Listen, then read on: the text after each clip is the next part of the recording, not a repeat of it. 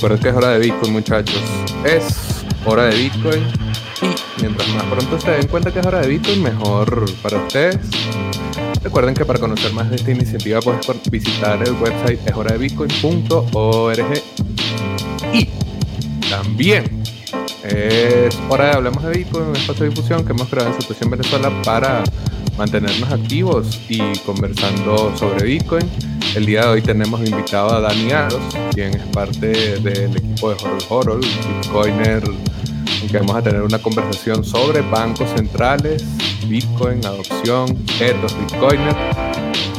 Dani está aquí con nosotros, pero antes de partir vamos a tener un mensaje de nuestros patrocinantes.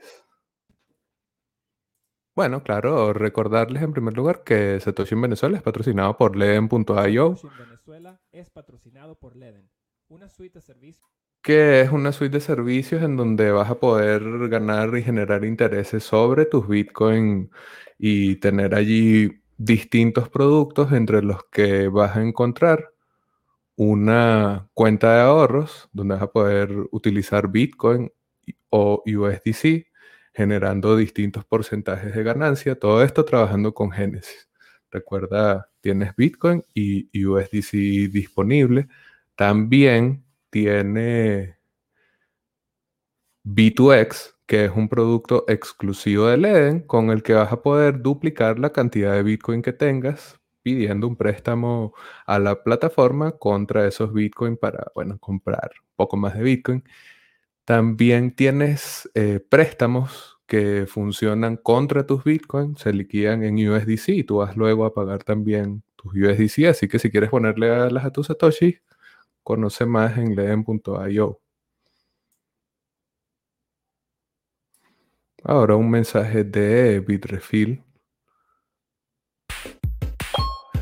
En este caso, para recordarte que puedes utilizar tus Bitcoin para recargar el saldo en dólares o euros dentro de la plataforma. Ahí vas a poder comprar cientos de tarjetas de regalo y bueno, puedes recargar tu saldo con Bitcoin vía Lightning Network u on-chain. Y finalmente, pero no menos importante, Horror Horror, quien también patrocina Hablemos de Bitcoin, un mercado de intercambio P2P en donde vas a poder deshacerte de tus bolívares hiperinflacionarios. Deshazte de eso, compra Satoshi sin KYC, sin custodia y totalmente user friendly, aprovechando las transacciones multifirma del protocolo de Bitcoin. Entonces, bueno, además, Horol Horol tiene una plataforma de préstamos que funciona con el mismo esquema, sin KYC, sin custodia y user friendly. Y bueno, obviamente recordarles que se suscriban al canal de Satoshi, que es donde ocurre la magia actualmente. Como ven, ya nuestro invitado Daniel los está conectado con nosotros. El día de hoy vamos a estar conversando sobre la adopción de Bitcoin por parte de El Salvador como moneda de curso legal, pero no tanto desde la perspectiva, digamos, más complaciente, más optimista, sino también viendo cómo de repente eso puede entrar en cierto conflicto con el ethos Bitcoiner. Y bueno, muchas gracias obviamente a Anis por acompañarnos, a las personas que estén conectados con nosotros y a quienes disfruten de este episodio Hablemos de Bitcoin luego. Dani, bienvenido. ¿Qué tal, Javi? ¿Cómo va? ¿Me escuchan bien?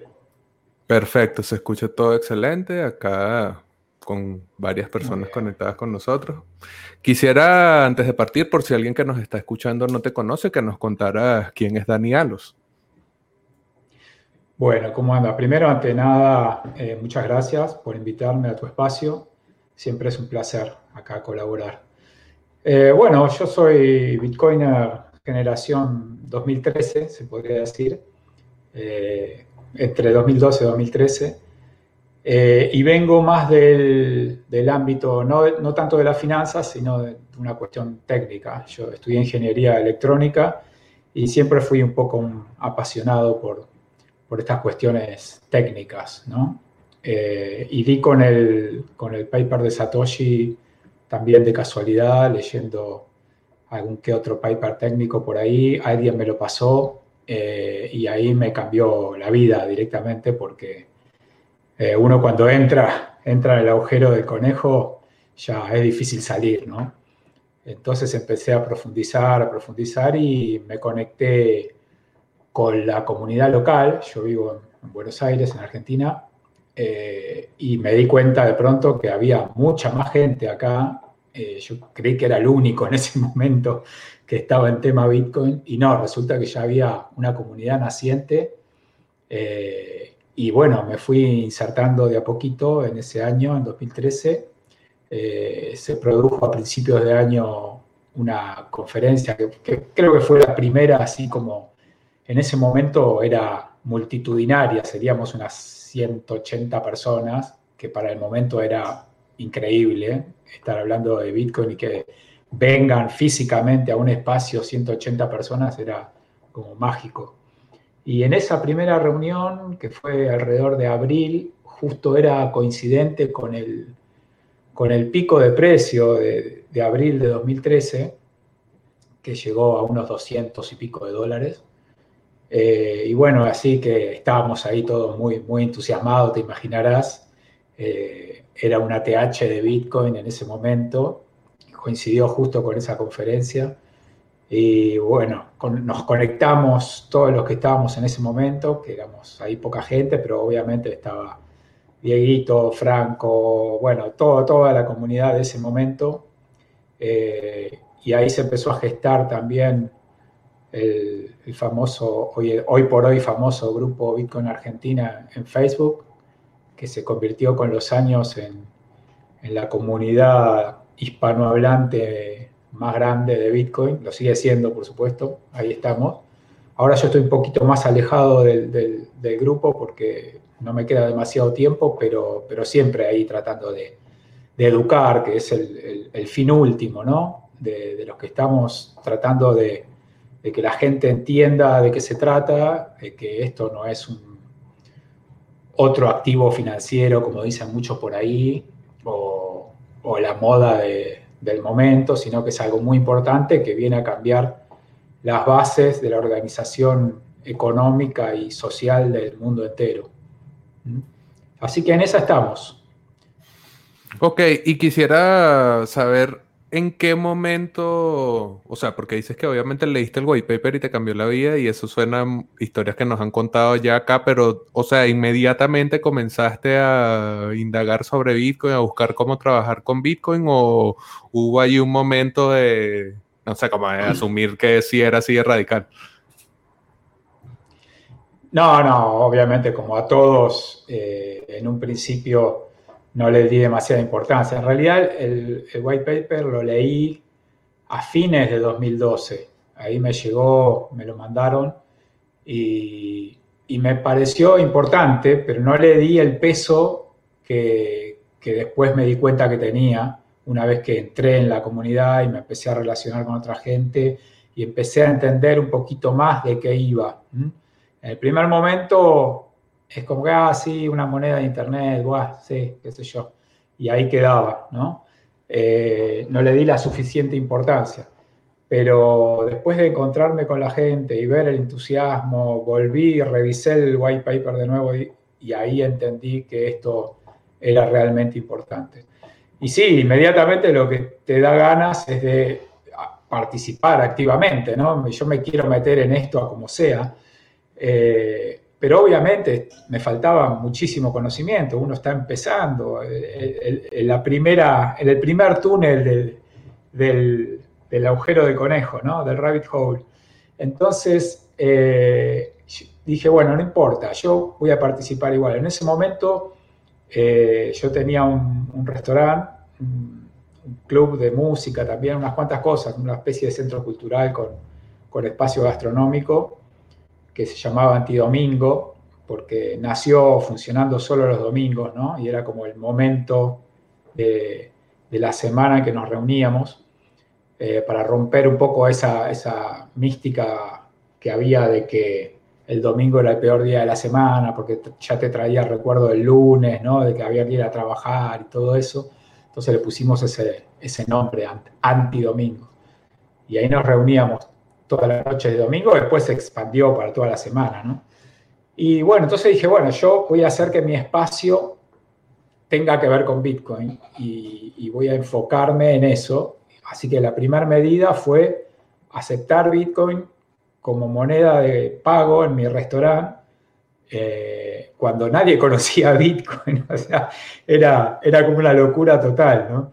Y utilizarlo como moneda de pago, además, en ese momento. Estamos hablando del año 2013, era una locura total. Pero bueno, se convirtió después con el tiempo y con los años en un, como en el lugar de, culto bitcoiner de la ciudad, donde todos nos reuníamos eh, a hacer charlas, a, enseñar un poco de qué se trataba, a hacer los meetups, o sea, las juntadas estas, a festejar todos los 22 del día de Bitcoin Pizza Day, ahí hacíamos pizza también para todo el mundo. Bueno, muchas cosas. Eh, fue un espacio muy bitcoiner desde ese momento, eh, un lugar de reunión, un lugar de, la comunidad, ¿no? que funcionó hasta hace muy poco, bueno, hasta que finalmente llegó la pandemia y nos vimos obligados a, cerrarlo y difícilmente ahora pueda, lamentablemente difícilmente pueda volver a abrirlo, porque además ya, ya estoy demasiado enfocado en el tema Bitcoin, estoy trabajando ya en una empresa, bueno, eh, es un sponsor de tu, espacio, ¿no? Hodl Hodl. Eh, así que estoy dentro del equipo de soporte para Latinoamérica y ya estoy muy enfocado en esto. Digamos que no me queda demasiado tiempo ni espacio para, para otra cosa. Pero sí, fue un trabajo paulatino, ¿no? un, ir entrando de a poquito en el agujero de conejo y descubriendo cosas cada vez más, más, más y bueno, aprendiendo. Todo es un proceso de aprendizaje muy largo, todos lo sabemos, ¿no? Los bitcoins es así. Sabes que iba a saltar de una vez a lo de Horror Horror, pero quería preguntarte esa, esa idea de que habías mencionado del apenas el principio de la madriguera, porque generalmente uno siente que cae por un como un abismo de conocimiento demasiado vasto y es difícil saber a qué prestarle atención, etcétera. Quisiera saber en esos primeros momentos, en 2013, cómo era el acceso, había mucha información sobre Bitcoin, eh, cómo era la posibilidad de utilizar, no sé, las herramientas que estaban disponibles en ese momento. Y era, un momento difícil todavía, eh, a pesar de que ya habían pasado cuatro años de evolución, eh, todavía de ninguna manera existían las herramientas y las wallets que, existen hoy en día.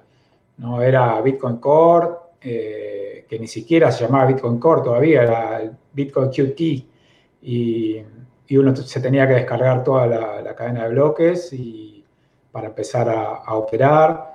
No, no, existía ninguna de las wallets SBP que conocemos ahora.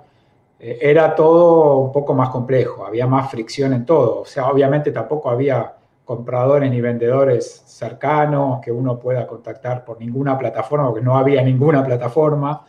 Eh, recién, estaba, recién estaba funcionando lo que era el exchange del momento, el único, eh, el famoso Gox, que bueno, todos sabemos después cómo terminó. pero bueno, era donde uno eh, recurría, era lo único que había. Por suerte, yo logré desde un principio entender eh, lo importante de justamente esto que hablamos de la ética de Bitcoin, ¿no? El your keys, your coins. O sea, si no tenés las llaves, tus propias llaves, no sos el dueño de tus monedas. Eso lo entendí desde el, desde el primer momento, porque me quedó claro ya leyendo el white paper que eso era importante. Entonces, afortunadamente, nunca me subí a Modgox, lo, lo, vi pasar, así como quien ve pasar el tren de lejos, y dije, uff, de la que me salvé, ¿no? Viendo a otros, otros muy cercanos que sí le había quedado dinero ahí dentro, o dólares o bitcoin, y, que la sufrieron y bueno, la siguen sufriendo, ¿no? Esperando todavía de lograr eh, recuperar algo de aquello que todavía está en danza, hay un juicio de por medio. que sé, que conocemos los dos, que fue por, fue por ese caso, fue Franco Amati, por ejemplo, que él, re, comparte los updates de caso y creo que es de las primeras que, que trae esos avances al español, él está ahí también alto abuelo con esto ya que tiene 10 años ya. Bueno, pudiésemos ahora sí hablar de Horror.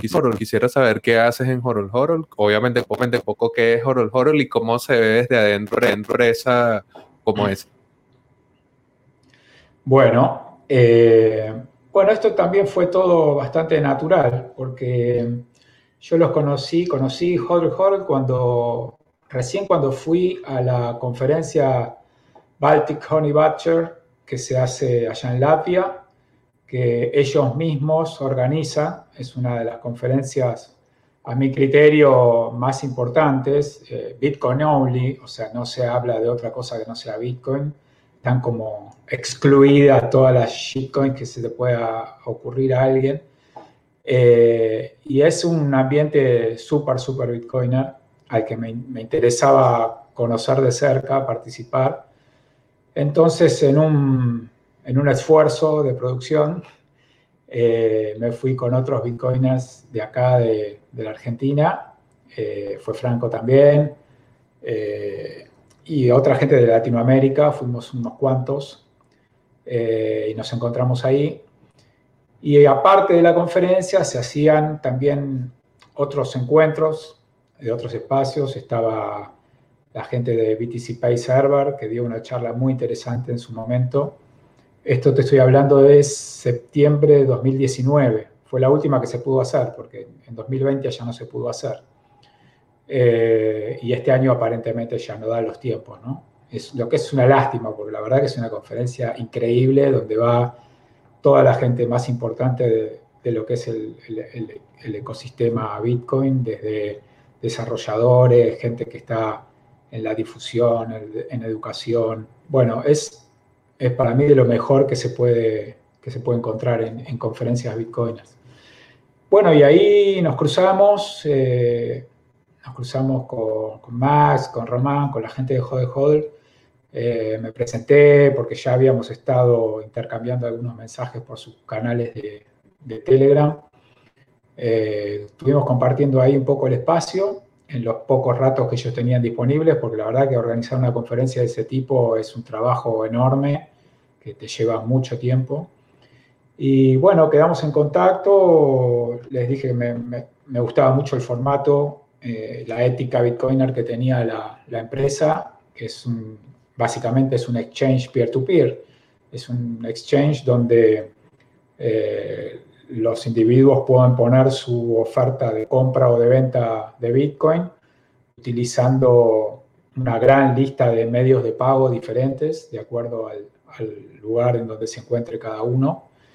Eh, y lo importante y lo que a mí más me gustó del formato y el funcionamiento de la empresa es que eh, ellos no hacen custodia de los fondos de ningún tipo. O sea, la Hodel la plataforma, no custodia ni fiat ni Bitcoin.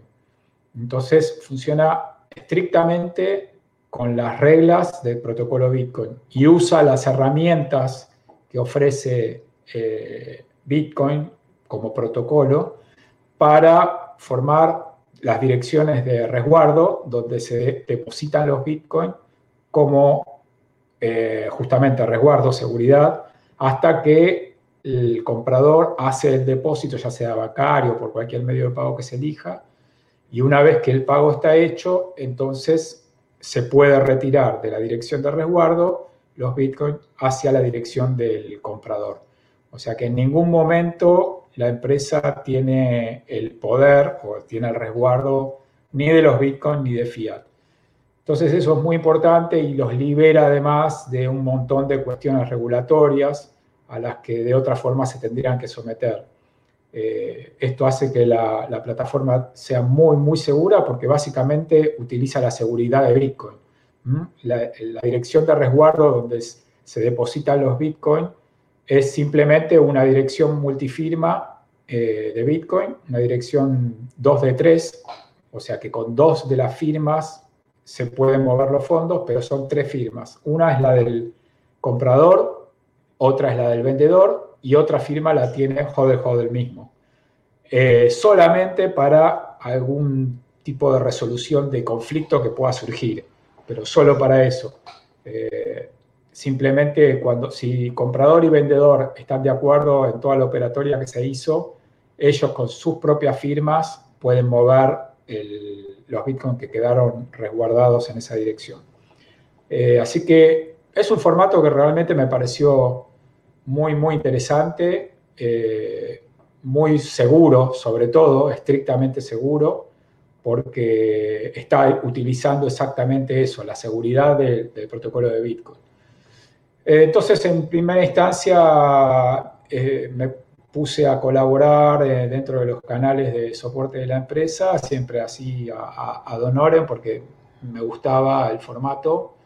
y bueno, finalmente con el tiempo eh, ellos se dieron cuenta que yo les estaba resultando de mucha ayuda de este lado del mundo, porque mucho del equipo de Hodel Hodel está entre Europa y Oriente, y de este lado de América eh, había básicamente una persona que está en Canadá y faltaba alguien dentro de la parte de habla hispana que pueda dar un poco más de, de soporte a los usuarios de acá de Latinoamérica.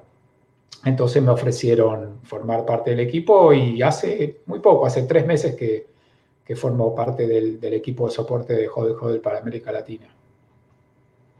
Bueno, bueno, entonces tuvimos allí la presentación también de qué hace y cómo se ve Hodel desde adentro, porque resulta, todo trabajar con una empresa así, porque era, bastante cercana a esa ética que ahora trataremos, porque en la matemática del día como tal, que ver con los bancos centrales y gestión de Bitcoin eh, nivel, nivel, estatal, sobre todo hoy, todo esto impulsado desde la legislación publicada en El Salvador, entonces, Ani, me contaba que hizo un tweet dices prácticamente solo aprobar, la ley ahí de una vez discutiendo, porque obviamente, es interesante.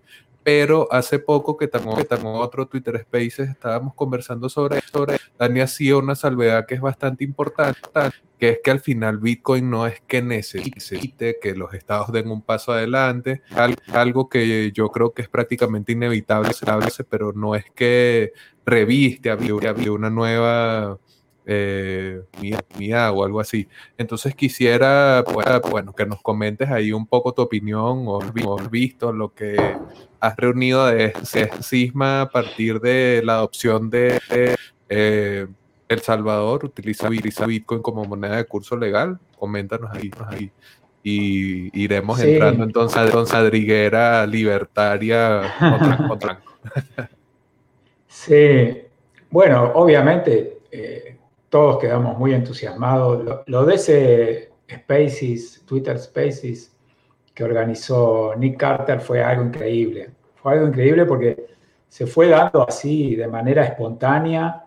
Eh, fuimos entrando porque, bueno, porque Nick es, es un personaje muy importante dentro de, lo que es eh, la gente que está más metida. él lleva mucha estadística, es muy, muy bueno el laburo que hace. El trabajo de Nick Carter es espectacular.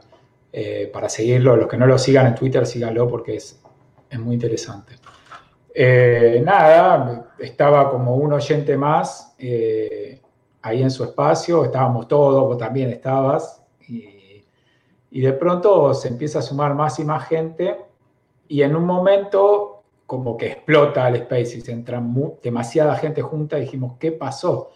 Bueno, había entrado eh, Jack Dorsey y, y, además no solo había entrado, sino que había tuiteado desde su cuenta de 5 millones y pico de seguidores de que, bueno, estaba, estaba en ese momento Nick Carter en, este space y bueno, llegó muchísima gente y era justamente el momento en que en, la Asamblea del Salvador se estaba discutiendo la ley, ¿no? Esta famosa ley para incorporar Bitcoin como moneda de curso legal.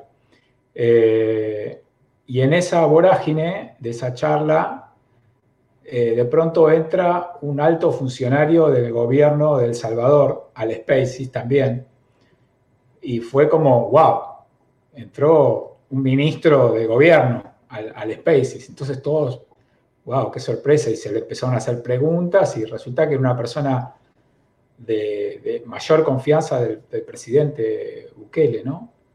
Y hubo una, una, muy buena ida y vuelta de preguntas respecto a qué, qué iba a ser realmente esta ley, eh, cómo se la iba a impulsar, cómo se la iba a implementar, sobre todo, porque hay que tener en claro que esto surgió apenas de un experimento muy chiquito en un pueblito playero de, El Salvador que se llama El Sonte, eh, y por impulso de unos bitcoiners locos como nosotros que simplemente dijeron a esta gente eh, va a venir muy bien esto, necesitan esto, tienen que ir por este lado y, puso todo de sí para hacer que todo ese pueblo empiece a utilizar Bitcoin en el día a día, en, los servicios locales, ahí la señora que vende sus empanadas, sus cosas, eh, y lo fueron consiguiendo de a poquito, y ese fue el germen que después llegó a las altas esferas de gobierno e hizo y produjo esto de, ¿no? Este clic que en algún momento a todos nos hace, de decir, ah, pero claro, esto es lo correcto. Todo lo otro que venimos haciendo está mal. Entonces, ese clic también se ve que se produjo en la, en la cabeza del presidente Bukele y, y, entró, entró en el, en el rabbit hole también él. Y bueno, fue increíble, pero en ese mismo Twitter Spaces, de pronto aparece el presidente de El Salvador y, se pone a charlar como uno más junto con todos los que estábamos ahí. Eh, fue casi mágico, ¿no? Eh, y estaba él también dentro de, de, este Spaces charlando mientras a su vez en el Parlamento se estaba terminando de discutir la ley todo en el mismo momento. Fue todo un proceso muy, muy interesante. Y a mí lo que me llamó mucho la atención y me pareció genial fue que alguien le pregunta, no me acuerdo en este momento quién de los que estaban en el Spaces, le pregunta al presidente mismo, ya en la charla así directa, eh, si él tenía en mente eh, que el, gobierno, que el país, digamos, en sí mismo, eh, se abocara a la minería de Bitcoin. Y fue muy interesante porque el, presidente dice, no, la verdad todavía no lo pensamos, pero ahora que me lo decís, tenemos plantas de generación de electricidad geotérmica muy limpias, que no, no contaminan para nada, y la podríamos usar. O sea que en el mismo momento al, al presidente se le ocurrió que además de tener Bitcoin como moneda de curso legal en su país, podría también dedicar parte de sus recursos energéticos, limpios por otra parte, ¿no? porque la energía geotérmica es simplemente vapor que sale de, la tierra, de los volcanes, eh, podría también dedicarlo a la minería de Bitcoin. Fue así como increíble, todo se produjo en el mismo momento, en tiempo real. Y bueno, ahí tenemos ahora todos con los iconos de los volcanes en sus cuentas de Twitter, esperando a que esto se, haga realidad, ¿no? Y que de pronto también tengamos eh, grandes emprendimientos mineros ahí al, pie de los volcanes. Fue todo, todo muy, muy interesante, muy lindo. Eh, pero yo, como puse en ese tweet después, eh, a, unos días después, cuando ya la cosa se fue enfriando, bueno, tengamos nuestros recaudos, ¿no? Porque eh, Bitcoin viene de otro lado y Bitcoin es, un movimiento, como, como se dice en general en, inglés, grassroots, o sea, que crece desde las bases hacia arriba, o por lo menos así vino creciendo siempre, ¿no? Desde abajo, eh, tomando adopción de la gente común, no del gran poderoso, ni del político, ni del mega empresario eso lo estamos viendo recién ahora, recién en estos últimos tiempos. Estamos viendo que grandes corporaciones, grandes empresas empiezan a resguardar valor en Bitcoin y eso está muy bien también porque en definitiva, bueno, no les queda otra, ¿no? Después si querés eh, tocamos ese tema. Pero mm, esto de que de pronto eh, los gobiernos y las grandes instituciones se empiecen a meter en Bitcoin hay que, como siempre, tener ciertos resguardos, ¿no? Porque eh, no sabemos, o por lo menos al, estar por fuera eh, no, tenemos una visión eh, interna de cómo funciona el gobierno en El Salvador, qué tan democrático es, qué, o sea, tenemos muy poco insight del gobierno, sobre todo los que no estamos cerca, ¿no? Entonces, ¿hasta dónde vamos a depositar confianza en esto? ¿Hasta dónde no se va a tratar el gobierno de eh, llevar, como decimos acá en Argentina, llevar agua para su molino? ¿no? Eh, creo que son pasos que conviene darlos lentamente. está muy bien que haya un apoyo institucional para la instauración de Bitcoin como moneda. Eh, creo que en definitiva va a suceder en todo el mundo porque no queda otra. Pero eh, seamos cautos, seamos cautos. Nosotros que, yo siempre digo, seamos los guardianes del protocolo, ¿no? Aunque, aunque aunque como puse en otro tuit hace poco, Bitcoin no necesita de nadie, pero nosotros necesitamos de Bitcoin. Entonces, tenemos que, cuidar que las cosas funcionen como tienen que funcionar y no como un político de turno quiere que funcionen.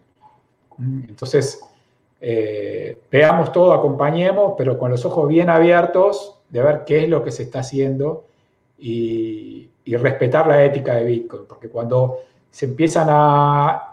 Hay algo, hay algo especialmente en, la ley que a mí mucho no me gustó, que es el artículo 7, en que eh, impone de alguna manera eh, que la población del Salvador y las empresas, todo el mundo, debe aceptar Bitcoin, o sea, como una obligación.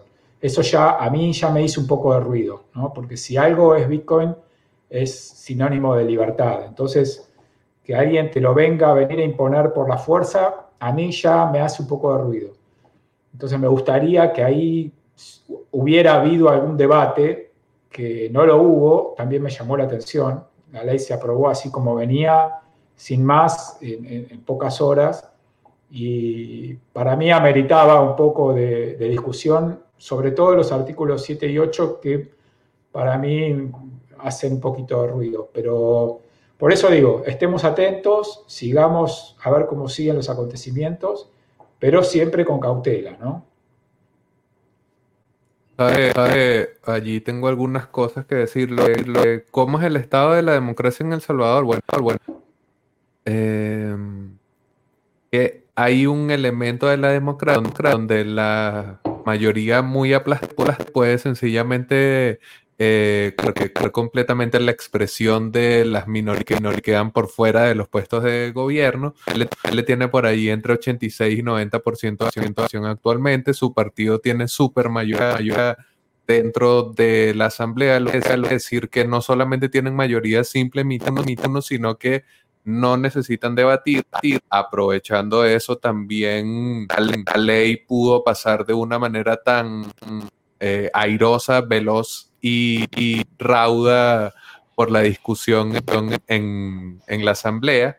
Y, esos son elementos que uno tiene que tomar en consideración, porque al final eso, eso es como servirle de instrumento a algo que pinta hacia una, especie de autoritarismo democrático que pinta hacia una especie de tecnocracia, no sé, porque Bukele está muy conectado con las redes sociales, Bukele es publicista. entre las personas que se conectó a ese Twitter Space estaba, Dani, Dani Carter, estaba Mano, quien dijo que era el jefe de su eh, campaña, quien además también es conocido por trabajar en el entorno del marketing.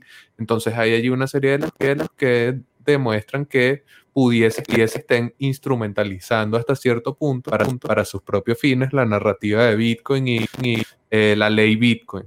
Que bueno, bueno, obviamente, y insisto, ya esto lo digo, pero lo voy a volver a repetir, no es que yo estoy en El Salvador, es un hito trascender sí o sí, es inevitable que adopten Bitcoin, pero uno no puede de, ver lo que eh, está allí, si no directamente, al menos sí que genera duda. A mí también esa idea de que sea obligatorio conectar Bitcoin me hace ruido. contraponiendo la obligatoriedad de las monedas de curso legal en cualquier país, también uno dice, bueno, es lógico que si es moneda de curso legal va a ser de, carácter obligatorio tenerla, pero nuevamente, el ethos bitcoiner nos da la libertad que el usuario elija. No tiene tanto sentido. Sí, lo, interesante del caso es que a pesar de, de hacerla de curso forzoso, da la opción a que la persona que no quiera conservarlo lo pueda intercambiar inmediatamente a dólares. No solo eso, sino que el gobierno eh, va a instrumentar los, medios necesarios para que esa operatoria se lleve a cabo. Eso está claro y está bien que así sea. Eso le quita un poco esto de la, de la obligatoriedad, porque de alguna manera la persona que lo reciba obligadamente puede deshacerse de él instantáneamente y eso, eso está bien. Eso hace de que no sea tan obligatorio, digamos. Eh, y está bien, me parece que es el camino a seguir. Aunque estoy prácticamente seguro que va a haber mucha gente, y debe estar sucediendo ya quizás, eh, que todavía no entiende muy bien Bitcoin eh, y efectivamente haga esta operatoria, ¿no? Eh, que apenas los reciba, lo cambie inmediatamente a dólares. Pero esto va a durar hasta el próximo bull run. es así. O sea, cuando las personas vean que de haberse quedado con los bitcoins tendrían el doble del dinero que tienen ahora en los dólares, con dólares, van a decir, ah, no, pero entonces sí me conviene quedarme con bitcoin, o por lo menos con una parte. Eh, y eso, bueno, después entraremos de nuevo en otro, en otro bear market y luego otro ciclo y así hasta que efectivamente más y más gente se vaya dando cuenta de que en realidad lo importante es Bitcoin y, y no los dólares. Porque no tenemos que perder de vista que al mismo tiempo está ocurriendo la devaluación que no se nota, pero la devaluación del dólar debido a la terrible emisión que está haciendo la Reserva Federal de nuevos dólares prácticamente a diario, ya a cifras que no, no, puedo llevar en mente, pero de a trillones de dólares están emitiendo, creo, en estos últimos seis meses. Eh, entonces, efectivamente, eso genera, sin que aún la gente se dé cuenta, pero a la vez de que Bitcoin se va posicionando cada vez mejor, el dólar va perdiendo cada vez más valor a lo largo del tiempo. Claro que, bueno, no se nota tanto dentro de Estados Unidos porque digamos que Estados Unidos tiene la ventaja de haber eh, forzado al mundo a tener eh, su moneda como moneda de intercambio internacional. Entonces, eh, gran parte de la emisión monetaria de Estados Unidos fluye hacia el mundo entero, no queda solamente fronteras adentro de Estados Unidos, entonces no le genera tanta presión inflacionaria interna. Eh, todo el volumen de dólares también fluye hacia el exterior, hacia el comercio exterior de otros países que se ven obligados a, intercambiar eh, sus materias primas quizás con otros países, ni siquiera con Estados Unidos, pero sí utilizando el dólar como moneda de intercambio. Eh, esto hace que el impacto inflacionario del dólar no sea tan fuerte como el impacto inflacionario del peso argentino o del bolívar en Venezuela, que obviamente no se recibe en ningún otro lugar del mundo, entonces todo el impacto de la emisión monetaria queda fronteras adentro y la inflación se dispara inmediatamente. Eh, pero a la larga, y si se sigue emitiendo de esta manera en Estados Unidos, eh, va a ser muy fácil darse cuenta que se está perdiendo valor adquisitivo, poder adquisitivo permanentemente con, teniendo dólares eh, y cosa que no, no sucede teniendo Bitcoin. O por lo menos las fluctuaciones que hace Bitcoin son momentáneas, pero siempre el, valor a, largo plazo sigue aumentando. Eso se va a ver, se va a ver en los próximos años, sin duda. Puede ser que estés muteado, no te escucho.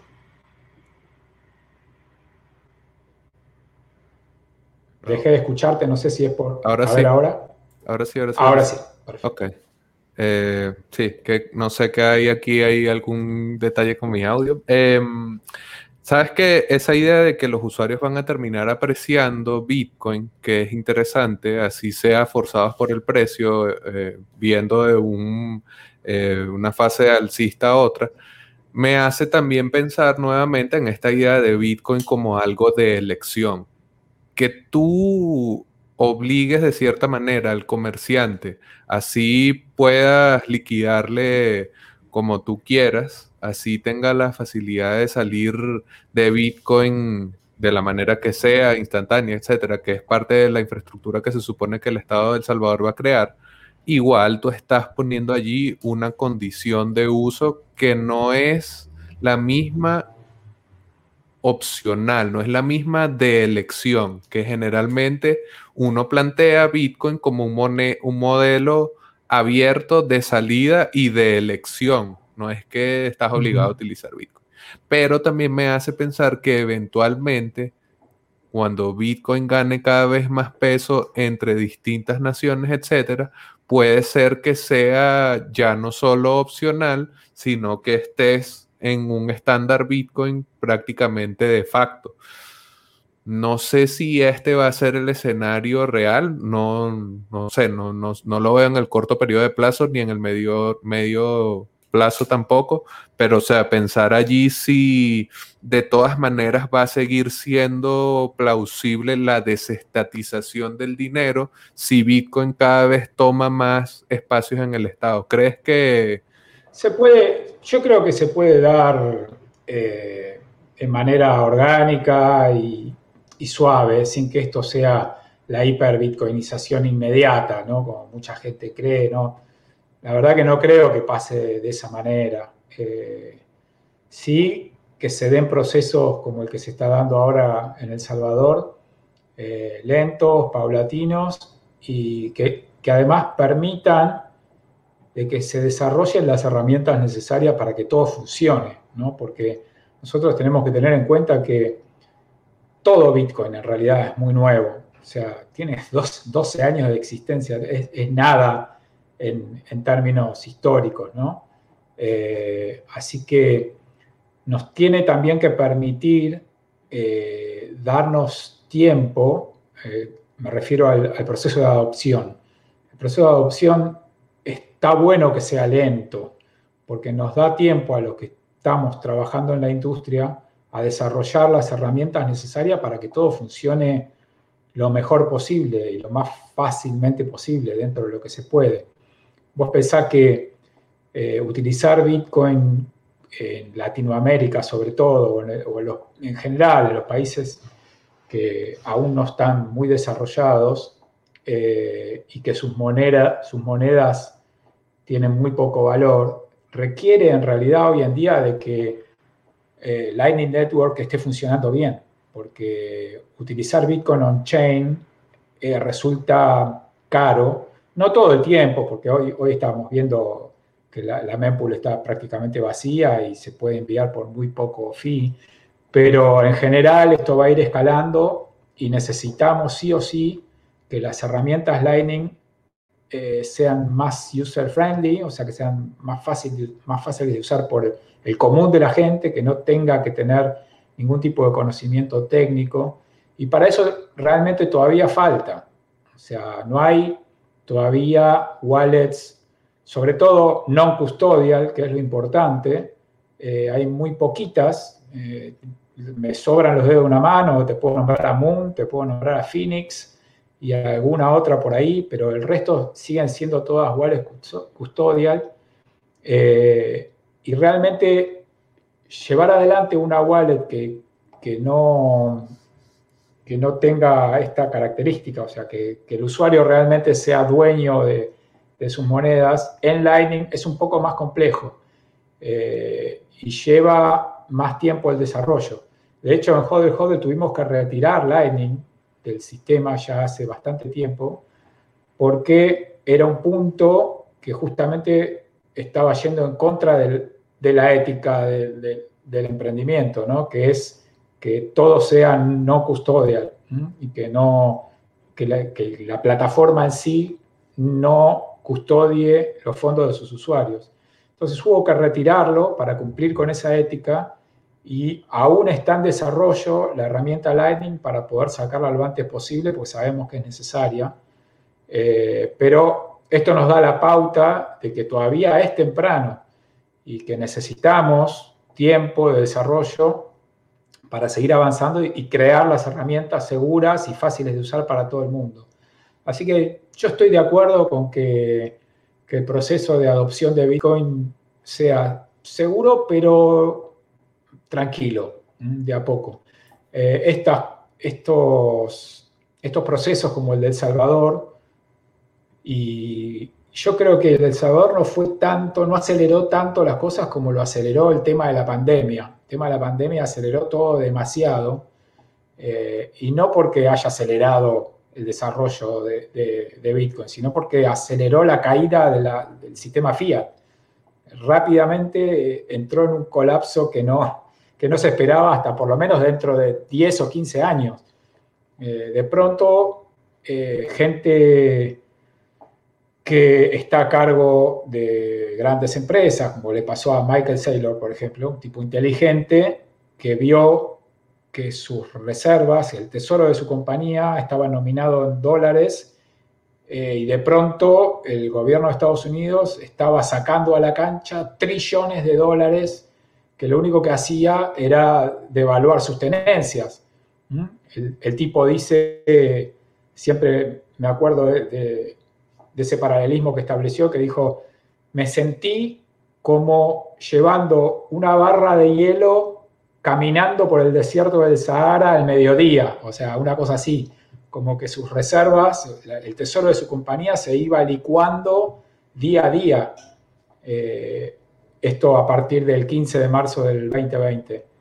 Entonces, claro, obviamente, un tipo inteligente que maneja una empresa como MicroStrategy, eh, conoce Bitcoin, se mete a fondo a estudiarlo y dice, claro, esto es lo que tengo que usar yo para mi empresa, para que no pierda valor a lo largo de no un año, sino 30, 40, 50 o 100 años, como dice él.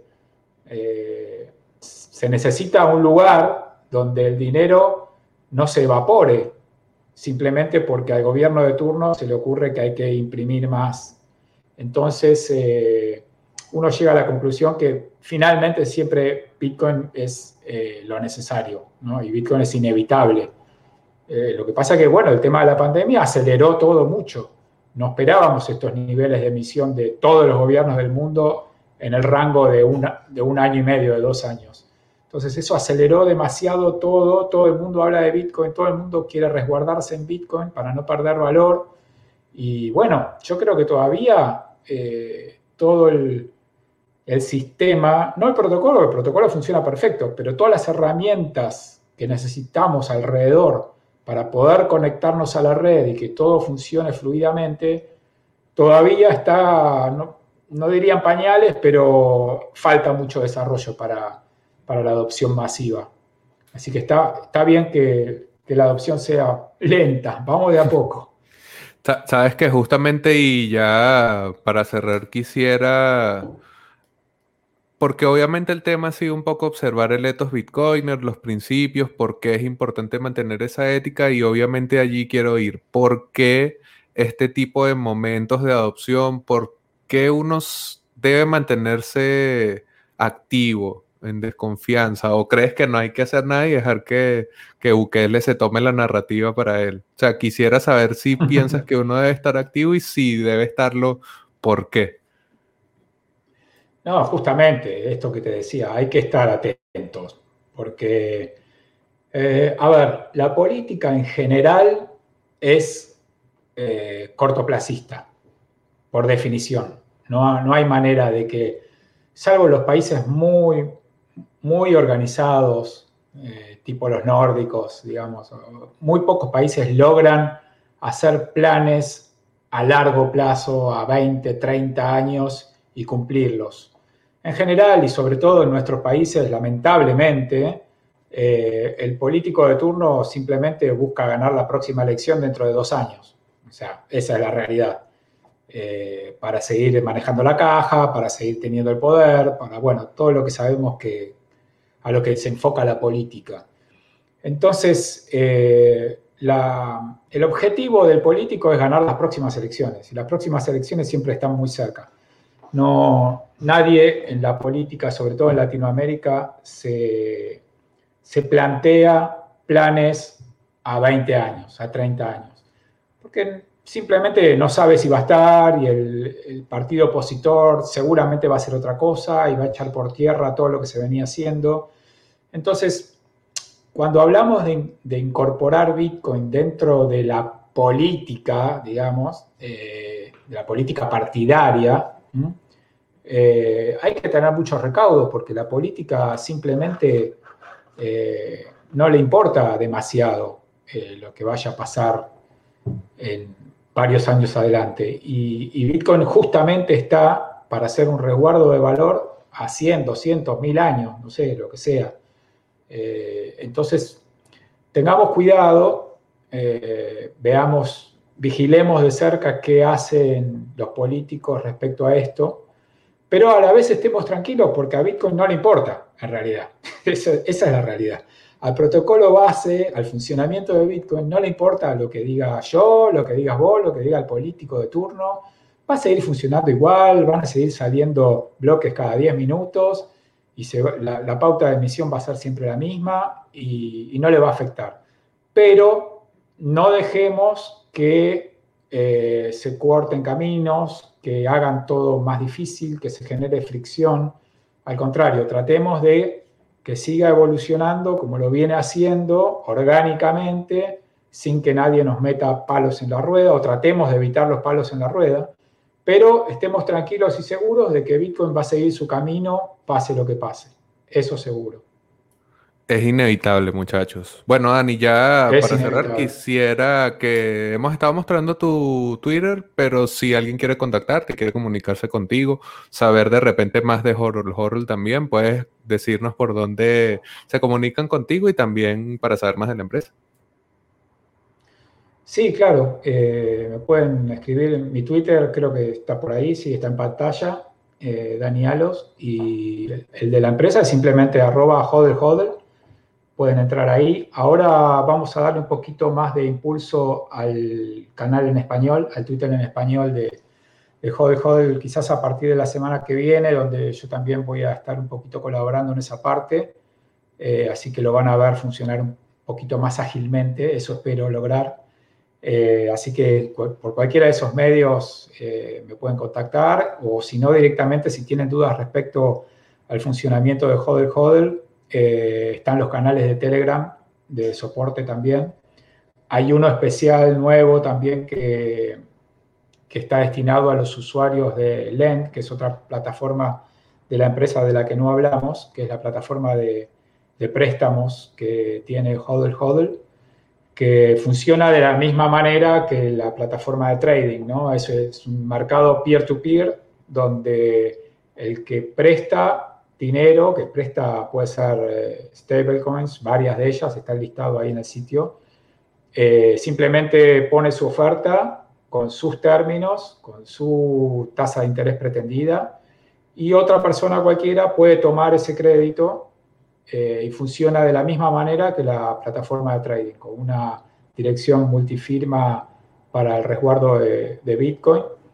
y es muy parecido el funcionamiento a la plataforma de trading los que estén interesados en pedir créditos o otorgarlos, otorgarlos a cualquier persona sin intermediarios, sin bancos de por medio, sin gobiernos de por medio, sin nada, de persona a persona, eh, desde cualquier lugar del mundo a cualquier lugar del mundo, pueden entrar a lend.hodelhodel.com, revisar ahí todas las ofertas que hay de préstamos eh, y si no, si no se ven atraídos por ninguna de ellas, simplemente ponen la suya. Quiero tomar un crédito por tanto, a tal tasa, lo ponen en el sistema y esperan a que alguna otra persona se los quiera otorgar o al revés. O tengo tantas stablecoins para prestar a tal tasa, ponen su aviso y esperan a que alguien esté interesado en su oferta. Así que los esperamos a todos para que utilicen la plataforma eh, y nos den su feedback, ¿no? su comentario. respecto a, las mejoras que creen que puede haber. Estamos siempre abiertos a incorporar nuevas herramientas y seguir evolucionando. Y bueno, respecto a mí personalmente, muchas gracias por tu invitación, Javi. Siempre es un placer estar en tus espacios. Yo a veces me pregunto cómo hace esta persona para estar en tantos lugares al mismo tiempo. Te veo en los Twitter Spaces, te veo, te veo en, tus propios programas, tus propios podcasts, tus, resúmenes escritos. Digo, ah, todos tus tweets. ¿Cómo te da el tiempo y la vida para todo, hermano? Un campeón, un campeón. Bitcoin te da alas. Bitcoin te da alas, realmente. No, no, no sé cómo hace, me sorprende. Muy bien, gracias, gracias por todo lo que haces, eh. gracias por todo lo que haces para la comunidad, porque es muy importante para toda la comunidad de habla hispana, que realmente tenemos muchísimas menos herramientas y, contenido en español. Es importante que se genere mucho contenido en español para que la gente pueda entender más fehacientemente de qué se trata esto y hacia dónde vamos. Exacto, esa es la idea y esa es la energía que tenemos para crear este tipo de espacios. Y bueno, muchas gracias Dani por ese comentario. Igual, bueno, no sé, hasta yo a veces me pregunto cómo hago, pero sí lo logro y todo con Bitcoin ahí de por medio. Muchas gracias a Dani por habernos acompañado. Muchas gracias a las personas que nos hayan escuchado en vivo, que nos escuchen en el canal de YouTube o en su agregador de podcast preferido. Y obviamente a nuestros patrocinantes Leven.io, Bitrefill y Horror Horror. Esto ha sido un nuevo episodio de Hablemos de Bitcoin. Nos vemos en la próxima.